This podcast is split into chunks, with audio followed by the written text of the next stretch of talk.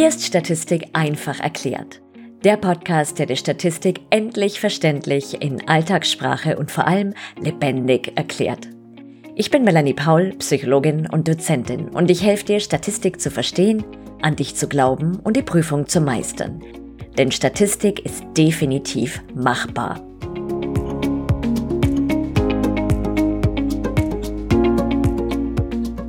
In dieser Folge gebe ich dir zwölf Tipps, um deine Motivation für Statistik anzufachen oder aufrechtzuerhalten. Kommt dir das bekannt vor? Obwohl du weißt, dass die Prüfung bald ansteht, kannst du dich irgendwie nicht wirklich dazu aufraffen, Statistik zu lernen. Und wenn, dann hast du das Gefühl, dass du das alles ohnehin nicht verstehst, weil dir die Zusammenhänge und der Blick aufs Ganze fehlen. Ist alles irgendwie so bruchstückhaft. Ja, das große Bild ist nicht da. Du weißt zum Teil überhaupt nicht, warum du das lernst, wofür du das lernst und schon gleich gar nicht, wie man es überhaupt praktisch interpretiert. Und deine Motivation, die vielleicht anfangs zumindest in Ansätzen oder sogar sehr stark da war, ist plötzlich weg. Du fühlst dich blockiert, bist verzweifelt, entsprechend schlecht gelaunt und überlegst dir, das Psychologiestudium ganz zu knicken. Das ist natürlich völlig verständlich. Und damit bist du definitiv nicht allein. Ich glaube, das kennen wir alle, die mit Statistik in irgendeiner Weise zu tun haben. Daher habe ich heute für dich ein paar Tipps, wie du aus diesem Motivationsloch rauskriechen kannst oder springen gar am Ende. Dabei gilt der folgende Grundsatz, der dich nicht erfreuen wird. Bist du soweit? Motivation kommt leider nicht von selbst, sondern muss jeden Tag aufs Neue ganz bewusst generiert werden. Nach diesen aufbauenden Worten geht's dahin. Also, hier kommen deine zwölf Tipps, um wieder motiviert fürs Lernen zu sein. Diese Tipps drehen sich jetzt sowohl um dein Mindset, also wie du über die ganze Sache überhaupt denkst, als auch um konkrete Vorgehensweisen, um den Stoff zu strukturieren und handhabbar zu machen. Tipp 1. Schreib dir jeden Morgen deine Ziele auf. Motivation wird durch Ziele getriggert, durch Ehrgeiz und Action. Nimm dir jeden Morgen, bevor du mit dem Lernen oder auch was auch immer du tust, beginnst, Zeit dafür, deine Ziele und vielleicht sogar auch deine Träume aufzuschreiben, am besten handschriftlich. Zweitens, stell dir vor, wie du diese Ziele erreichst. Versuche zum Beispiel jeden Morgen nach dem Aufschreiben deiner Ziele ein paar Minuten lang die Augen zu schließen und dir vorzustellen, wie du voller Selbstvertrauen zur Uni gehst oder bei Online-Prüfung am Computer sitzt, alle Fragen problemlos beantworten kannst und schließlich die Prüfung bestehst. Versuch das wirklich dir so plastisch auszumalen, wie du nur kannst. Das nennt man Mental Rehearsal, also dieses geistige Üben. Das ist auch was, was Athleten verwenden. Das ist nachgewiesenermaßen sehr effektiv. Du kannst dir zudem vorstellen, wie du dein Studium erfolgreich abschließt, denn Statistik bekommt bekanntlich immer wieder im Laufe des Studiums vor. Drittens. Leg jeden Tag drei Dinge oder drei kleine Schritte fest, die du heute für die Statistik tun kannst. Das muss jetzt nicht viel sein, ja? Aber für deine Motivation ist es entscheidend, dass du jeden Tag zumindest kleine Fortschritte hast. Frag dich, welche drei Dinge kannst du heute dafür tun? Also das wäre zum Beispiel einfach eine Seite in deinem Statistikbuch lesen oder zu einer Formel recherchieren oder was auch immer es ist. Ja, überleg dir, was sind drei Dinge oder drei kleine Schritte, die du tun kannst, um zumindest dann dieses Gefühl zu bekommen, ja, dass du wieder so ein bisschen dabei bist. Ja, es geht einfach darum, dich wieder so ins, ins Spiel zu bringen, sozusagen. Und das kann einfach wirklich nur was Kleines sein. Oder ich beschäftige mich heute mit den Shortcuts an meinem Taschenrechner. Und sobald du das machst, wirst du merken, dass du wieder in so eine positive Aufwärtsspirale kommst. Viertens, und das ist ein ganz wichtiger Punkt, mach dir immer wieder klar, warum du dieses Studium angefangen hast. Das ist zentral. Es wird dir viel leichter fallen, weiterzumachen und dich aufzuraffen, wenn du immer auf der Platte hast, warum du dich ursprünglich für dieses Studium entschieden hast. Was war das für dich? Weißt du's? Und ich weiß, ja, dass die wenigsten damit rechnen, dass dieses Studium, also ich meine jetzt vor allem das Psychologiestudium, aus so viel Statistik besteht. Aber trotzdem, hab einfach für dich so vor Augen, warum habe ich das angefangen? Das ist auch was, was du beispielsweise in deine Visualisierung einbauen kannst, ja, dass du dir vorstellst, was so dein Endziel ist, beispielsweise, dass du als Psychotherapeutin oder als Psychotherapeut arbeitest oder was auch immer es für dich ist. Und vielleicht hilft es dir, den TED Talk von Simon Sinek auf YouTube anzuschauen. Das Video heißt Start with Why und das verlinke ich dir in den Show Notes. Fünftens. Wenn du überhaupt nicht mehr weiter weißt, dann stell dir vor, was dir dein zukünftiges Yoda selbst auf die Frage sagen würde, was du jetzt tun sollst. Mit Yoda selbst, also wer nicht mit Star Wars vertraut ist, meine ich eine zukünftige, noch weisere Version deiner selbst. Sagen wir in knackigen 63 Jahren oder so. Wenn du dir einen Moment Zeit nimmst und die Augen schließt und dir vorstellst, wie du aussiehst in 63 Jahren, vermutlich immer noch wunderschön, ein bisschen grauer potenziell, ein paar Falten. Und stell dir dich selbst in einem Sessel dir gegenüber vor. Und dann stellst du dir diese Frage, hey, was soll ich jetzt tun, damit ich irgendwie wieder mich aufraffen kann und Statistik lernen kann, damit ich meine Ziele erreiche? Wie kann ich wieder die Motivation gewinnen? Und dann hör hin. Und du wirst erstaunt sein, auch wenn du dir sagst jetzt, hey, die Melanie, die spinnt total, jetzt kommt so einem Zeug um die Ecke. Aber das wirkt. Probier es aus, okay? Und dann schreib mir. Bevor es weitergeht, ist die schließende Statistik nach wie vor ein Buch mit sieben Siegeln für dich? Wünschst du dir, du könntest endlich all die verwirrenden Methoden verstehen, wissen, warum du sie überhaupt brauchst, wie sie zusammenhängen und wann du welche verwendest? Hast du fertig mit schlaflosen Nächten, Zittern vor der nächsten Klausur, Selbstzweifeln und dem Gefühl, dass dein Gehirn irgendwie nicht für dieses Fach gemacht ist? Dann schnapp dir meinen Powerkurs Inferenzstatistik und SPSS leicht gemacht. Der rundum sorglos Videokurs, der dich fit für die Prüfung macht. Mit diesem Kurs verstehst du endlich die schließende Statistik, sparst dir einen Haufen Zeit und Nerven und bekommst endlich das Gefühl, die Prüfung meistern zu können. Außerdem lernst du mit Spaß, weil ich dir alles in Alltagssprache, lebendig, mit Humor und psychologischen Beispielen erkläre. Abgesehen von über 17 Stunden Videos, die du dir wann, wo und so oft du willst ansehen kannst, kannst du jederzeit im Kurs Fragen stellen und jeden Monat an Live-Frage- und Antwort-Sessions mit mir teilnehmen. Klingt gut? Dann geh auf meine Website www.statistikpsychologie.de und dann auf Videokurs. Den Link dazu findest du unten in den Show Notes.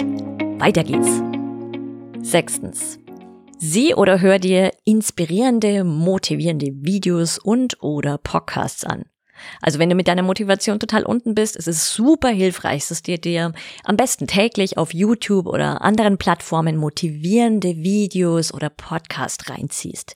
Ich mag zum Beispiel sehr gerne TED Talks und die Kanäle von Be Inspired, von Tom Bilyeu, Brenton Burchard, Mel Robbins, Robin Sharma oder Tony Robbins zum Beispiel. Also schau einfach, was es ist, was dich inspiriert, was dich motiviert und vielleicht kannst du diese kleinen Inputs in deine Tagesroutine einbauen. Siebtens. Wenn deine Motivation abnimmt, dann hat es oft was zu tun mit Müdigkeit, mit einem Gefühl der Überforderung, mit Stress oder Burnout. Bedeutet, gute Selbstfürsorge. Kümmer dich sehr, sehr gut um dich selbst. Also sei dir selbst deine beste Mutter oder dein bester Vater, weil gerade in fordernden Zeiten oder ich meine, oder auch sonst ist es total wichtig, gute Selbstfürsorge zu betreiben. Und da hilft natürlich alles, was dir gut tut, was auch immer das für dich spezifisch ist aber natürlich so Dauerbrenner wie regelmäßige Meditation, gesunde Ernährung natürlich, du sagen, ach was, was ganz Neues, Sport, genügend Wasser, genügend Schlaf und natürlich nähernde Beziehungen. Und außerdem kannst du vielleicht mit dir selbst ausmachen, wie du dich für absolvierte Statistik-Lerneinheiten belohnst. Also was gönnst du dir, wenn du dir heute drei Seiten aus dem Lehrbuch von Borz reinziehst, nicht die einfachste Lektüre. Ja, also was, was gibt's dann für dich? Das kann was Kleines sein, ein Muffin beispielsweise, oder du kaufst dir ein Hausschwein oder was auch immer du tun möchtest, aber überleg dir Belohnungen dafür. Achtens, konzentrier dich auf die nächste Aktion. Den nächsten Schritt und nicht aufs Endergebnis, weil das ist oft was, was total frustriert, ja. Versuch deine Aufmerksamkeit beim Lernen auf den aktuellen Moment und jetzt den nächsten unmittelbaren Schritt zu lenken und nicht irgendwie auf diesen wahnsinnigen Berg, auf all das, was du noch lernen musst, bis du dann zur Prüfung antreten kannst. Also immer einfach auf das nächste. Okay, jetzt mache ich das nächste, die nächste Methode und nicht, ich habe noch 84 Methoden zu lernen und so, ja. Also wirklich so ein bisschen scheuklappenartig dich erstmal auf das nächste und naheliegende konzentrieren. Neuntens.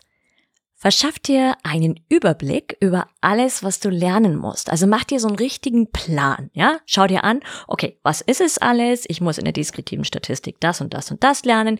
In der schließenden Statistik ist es dies und dies. Und mach dir Notizen, was alles thematisch jetzt gefordert wird von dir. Und was da oft auch ganz hilfreich ist, ist, wenn du dir so eine Art Poster machst, ja, so ein größeres Stück Papier, das du beschreibst und damit strukturierst, aber das macht's irgendwie greifbarer und handhabbarer. Und du kannst zusätzlich dir dann auch noch notieren, in welchen Bereichen du schon ganz fit bist, wo es also ganz gut läuft und du vermutlich etwas weniger Zeit auch investieren musst. Aber das macht es für dich überschaubarer und es gibt dir das Gefühl, dass du das ganz gut im Griff hast, wenn du diesen visuellen Überblick hast. Zehntens. Erstell dir einen machbaren, das ist fett oder unterstrichen und kursiv, Zeitplan mit Puffern, an denen du dich auch wirklich hältst. Ja, es bringt überhaupt nichts, wenn du sagst, morgen lerne ich acht Stunden Statistik. Wissen wir alle, das wird nicht stattfinden. Also mach dir einen wirklich realistischen Zeitplan, wo du ganz ehrlich bist mit dir selber, du kennst dich selbst am besten, ja, was ist eigentlich wirklich für dich möglich? Wie lang kannst du wirklich am Tag realistischerweise lernen mit den entsprechenden Pausen? Das ist ganz wichtig, ja. Und das machst du, nachdem du genau weißt, was du alles inhaltlich können musst für die Prüfung, wenn du weißt, wo sind deine Stärken, wo sind deine Schwächen. Und dann kannst du dir einen Zeitplan fürs Lernen erstellen. Und du kannst dann bei dem Zeitpunkt der Prüfung anfangen und dir die Zeit bis dahin in Blöcke einteilen. Also zum Beispiel Dienstag drei Stunden Wiederholung einfache multiple Regression, Mittwoch zwei Stunden Aufgabensregression, Donnerstag Pause und so weiter. Und dann ist der Trick 17, du ahnst es, halt dich dran. Tipp 11. Versuch ein Verständnis dafür zu gewinnen, wie die Statistik aufgebaut ist. Also woraus besteht die Statistik? Aus welchen Welten?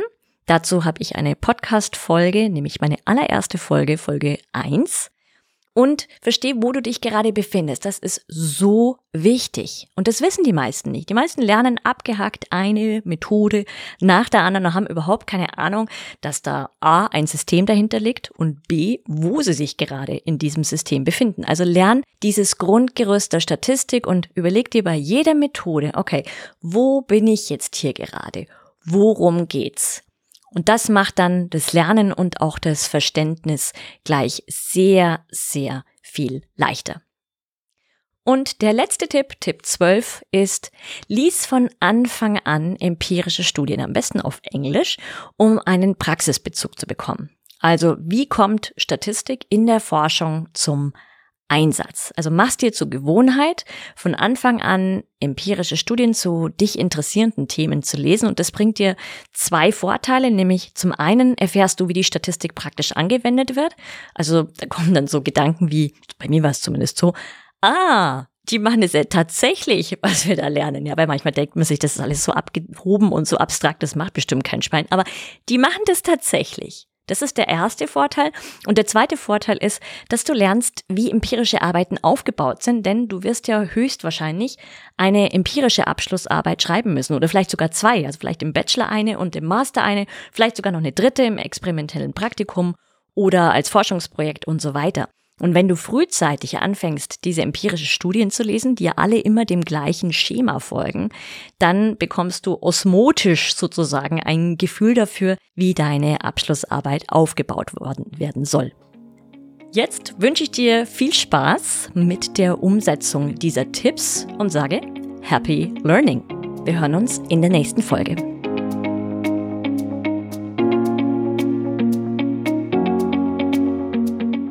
Vielen Dank fürs Zuhören.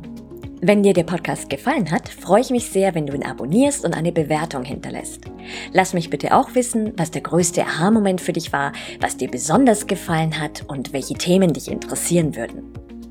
Und wenn du einen einfachen und verständlichen Einstieg in die schließende Statistik willst, dann schnapp dir meinen gratis Mini-Videokurs Inferenzstatistik Quick and Dirty. Den Link dazu findest du unten in den Show Notes. Jetzt wünsche ich dir noch einen ganz schönen Tag und vergiss nicht, Statistik ist definitiv machbar.